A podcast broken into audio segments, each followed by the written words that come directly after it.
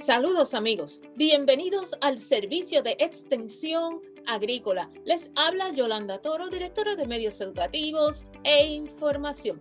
Y en este día por aquí está con nosotros la profesora Gloricel Negrón Ríos, quien es catedrática en extensión en salud ambiental del Departamento de Educación Agrícola del recinto universitario de Mayagüez. Saludos profesora. Saludos a ti, saludos a todos los que están con nosotros hoy. Hoy hablamos de agua de escorrentía superficial. ¿Qué es eso? ¿De qué se trata? Bueno, como a mí me gusta, yo voy a empezar desde el principio, como dice mi papá. Sabemos que el agua se mueve a través de la naturaleza por el llamado ciclo hidrológico, que como nos enseñaron en la escuela, conlleva la evaporación del agua, su condensación, su eventual caída en forma de lluvia su acumulación en distintos cuerpos de agua y, su, y vuelve a evaporarse y el ciclo continúa. La escorrentía es, una vez el agua de lluvia cae, discurre por las superficies que pueden estar eh, saturadas, suelos saturados, suelos poco permeables o suelos totalmente impermeables. El agua discurre y ese discurrir es lo que vamos a llamar agua de escorrentía superficial. El movimiento del agua en la una vez la tierra absorbe una parte que es la que va a alimentar a los acuíferos que se encuentran en el subsuelo, ese es el otro tipo de escorrentía. La superficial, que es la que yo voy, de la que voy a hablar hoy, es la que discurre por las superficies, como dice la palabra, ¿verdad? Del suelo o de superficies impermeables. Y como acaban de notar, las aguas de escorrentía superficial son parte de un proceso natural. Y ellas contribuyen a mantener flujos de agua en quebradas, en ríos, aportan agua al mar y aportan agua al suelo. Forman parte de la naturaleza. El problema surge con qué es lo que se lleva esa agua de escorrentía.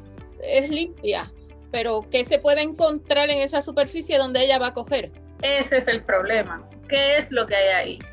Si discurre por un bosque, por ejemplo, como el yunque, pues yo no tengo grandes problemas con eso.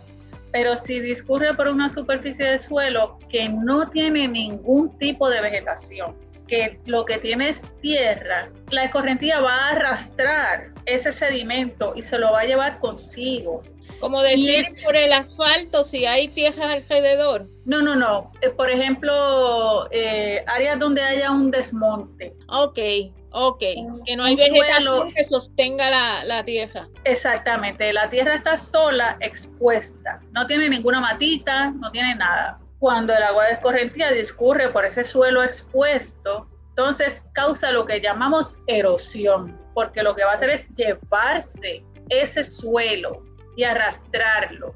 Eso es bien fácil de ver en eventos de lluvia bien fuertes, eh, a veces en Rincón. Yo estaba una vez en la playa con mi familia y hubo un evento de lluvia grande en el centro de la isla. Se veían las, nubes allá, pero en Rincón estaba soleado. Y de pronto hubo un golpe de agua. Y todo lo que trajo ese golpe de agua fue tierra y árboles significa que el agua de escorrentía discurrió por zonas expuestas y toda esa tierra la arrastró por todo el río hasta el mar. Es bien interesante porque se ve desde la carretera el, agua del mar en una línea en tono color marrón y es escorrentía con su efecto de erosión a través de superficies expuestas de terreno. Eso trae otras consecuencias, ¿verdad? Si yo tengo arrecifes de coral, ese suelo tapa los arrecifes de coral y eso puede tener otros efectos a nivel de pesquería. Pero la erosión es un problema bastante serio. Otro problema es, como tú bien mencionas, cuando discurre por superficies de bitumul, de concreto, donde puede haber de todo. Están los aceites o los líquidos de los vehículos de motor, pueden haber sobras de comida, plásticos, polillas de cigarrillo, todo lo que la gente puede tirar a la carretera nuevamente las aguas de escorrentía arrastran todos esos contaminantes Y a veces las personas dicen, no, porque eso se va por la alcantarilla que está por los lados de las carreteras, porque la alcantarilla que está en el centro, que es la, la porque tiene la tapa circular, que se me olvidó, me es el nombre en inglés, ¿verdad? Que todo el mundo le dice manhole. Eso es una entrada a la tubería de aguas sanitarias. El agua de lluvia se va por las alcantarillas que vemos por los lados en las aceras. Y la gente piensa que eso también va a algún tipo de tratamiento. Y esas aguas de corriente no reciben ningún tipo de tratamiento. Tal cual caen, se van por esa alcantarilla pluvial a un río o a una quebrada. Por eso es que se exhorta siempre, por ejemplo, esta costumbre de que las aguas de las lavadoras se desvían con un tubo y se tiran por la carretera, eso se veía mucho por el centro de la isla, el agua de enjuague de las lavadoras se desvía hacia afuera de la casa. Toda esa agua con jabón, todos esos detergentes, con toda la suciedad que ella tenga la ropa, a donde va a ir a parar es a un cuerpo cercano que haya en esa comunidad.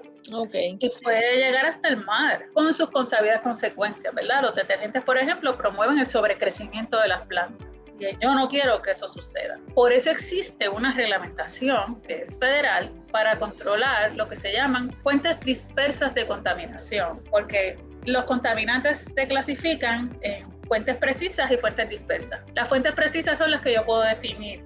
Por ejemplo, el tubo que le puse a la lavadora para que el agua salga a la carretera. Pero la fuente dispersa es la que yo no puedo definir de dónde viene. Y las escorrentías surgen de ahí porque yo puedo tener un evento de lluvia grande y eso puede bajar, por ejemplo, por el estacionamiento de un centro comercial y lavar todo lo que hay ahí. Pero si yo tengo unas casas al lado del centro comercial, pues también lava lo que haya en las carreteras de esas casas. Y todo eso va a ir a través de la escorrentía por el alcantarillado pluvial a los cuerpos de agua. Y tapa también los alcantarillados cuando lleva basura. Claro, porque arrastra todo.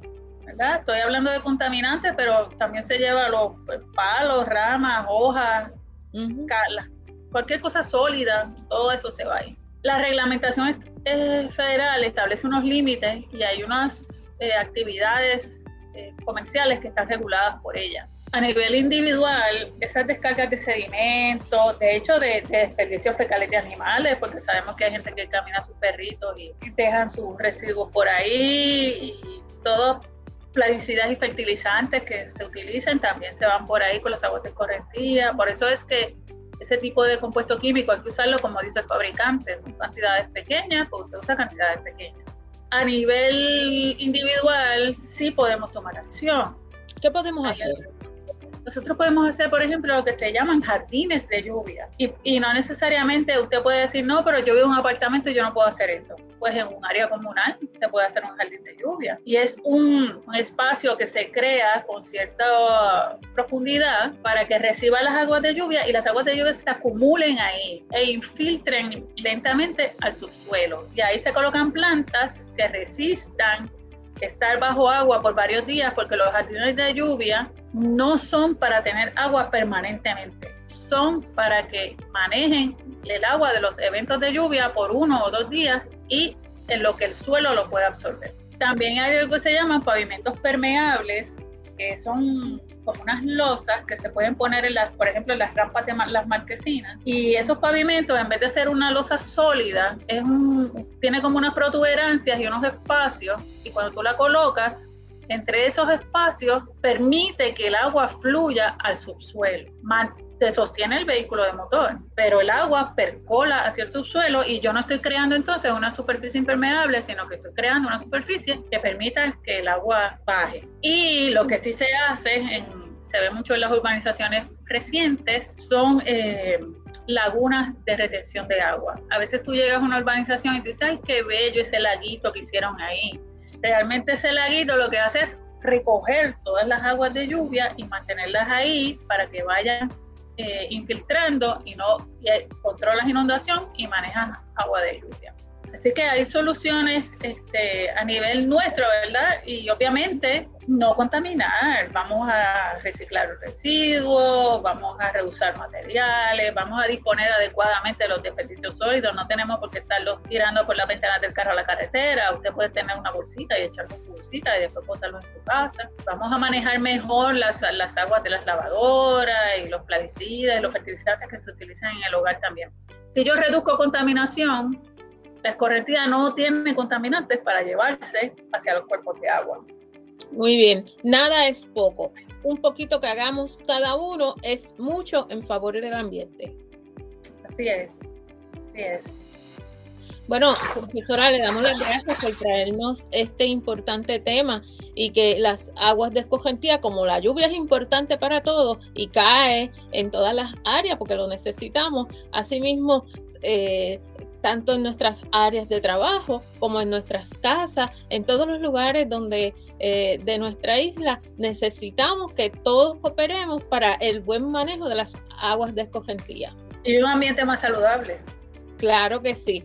Así que gracias por estar con nosotros y a ustedes amigos, muchas gracias por su sintonía. Les deseamos a todos que tengan un bonito día y recuerde que estamos en el Servicio de Extensión Agrícola Oficial, página de Facebook.